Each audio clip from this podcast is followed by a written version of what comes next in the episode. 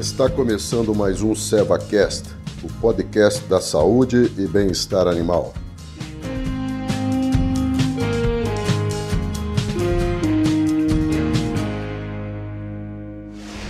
Olá, meu nome é Camila de Sena, sou coordenadora técnica comercial de equinos da Seva Saúde Animal.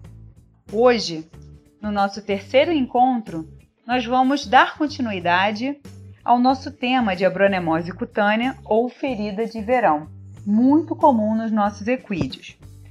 Mas recapitulando, vale lembrar que a gente já conversou sobre o que é a doença, a epidemiologia dessa doença, ou seja, os animais mais afetados, os impactos negativos que a gente tem dessa doença nos nossos animais.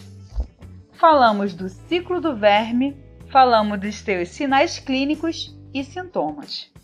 Na abordagem de hoje, nós vamos focar em cima do diagnóstico e tratamento desse animal. E eu não posso deixar de falar do diagnóstico sem falar de uma peça fundamental para um diagnóstico preciso do seu animal: a presença do médico veterinário na sua propriedade para avaliação correta e o fechamento do diagnóstico da bronemose cutânea. O médico veterinário é o único profissional capaz de avaliar clinicamente o seu animal e fechar um diagnóstico através de exames complementares, se requisitados, e passar um tratamento correto para o seu animal. Por que estou falando isso? Porque existem outras doenças que elas são similares na, na sintomatologia com a bronemose cutânea. E o profissional capaz de diferenciar isso para você e para o seu animal somos nós, médicos veterinários. Bom, e como é que se dá esse diagnóstico? Esse diagnóstico ele é feito através da avaliação clínica, um bom histórico, uma boa anamnese e, se necessário, um exame complementar, como por exemplo a biópsia dessa ferida.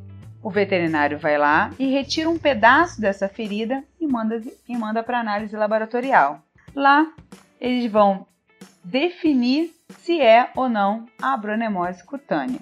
Ok? Fechamos o diagnóstico de abronemose cutânea. E agora, como é que vai ser esse tratamento? Esse tratamento vai ter que ter duas etapas. A primeira etapa é retirar a causa de todo esse nosso problema. E a, a, a causa do nosso problema ali é a presença da larva abronema. Então nós temos que matar essa larva para poder passar para a segunda etapa. Na verdade, é, essas duas etapas elas funcionam simultaneamente. Então a gente mata a larva e faz o manejo da ferida.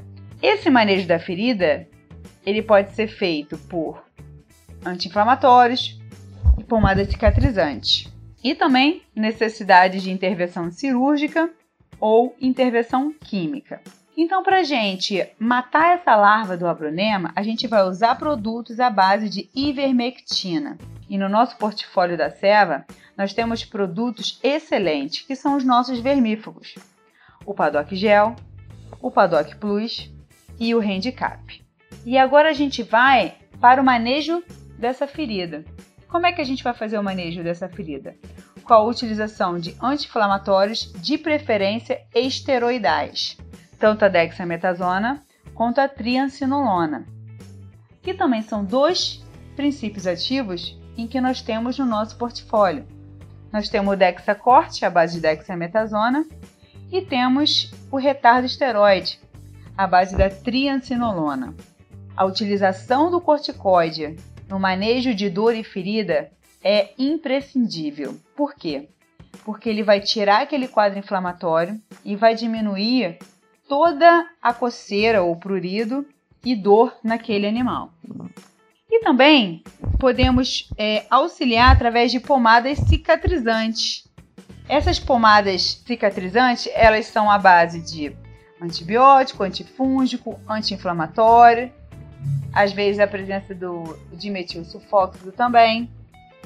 E nós temos também no portfólio da Seva uma excelente pomada cicatrizante.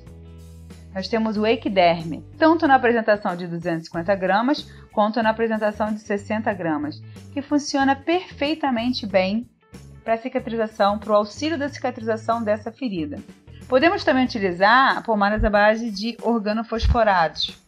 Mas, se a nossa ferida estiver muito exuberante, às vezes a gente tem a necessidade de uma intervenção química ou cirúrgica.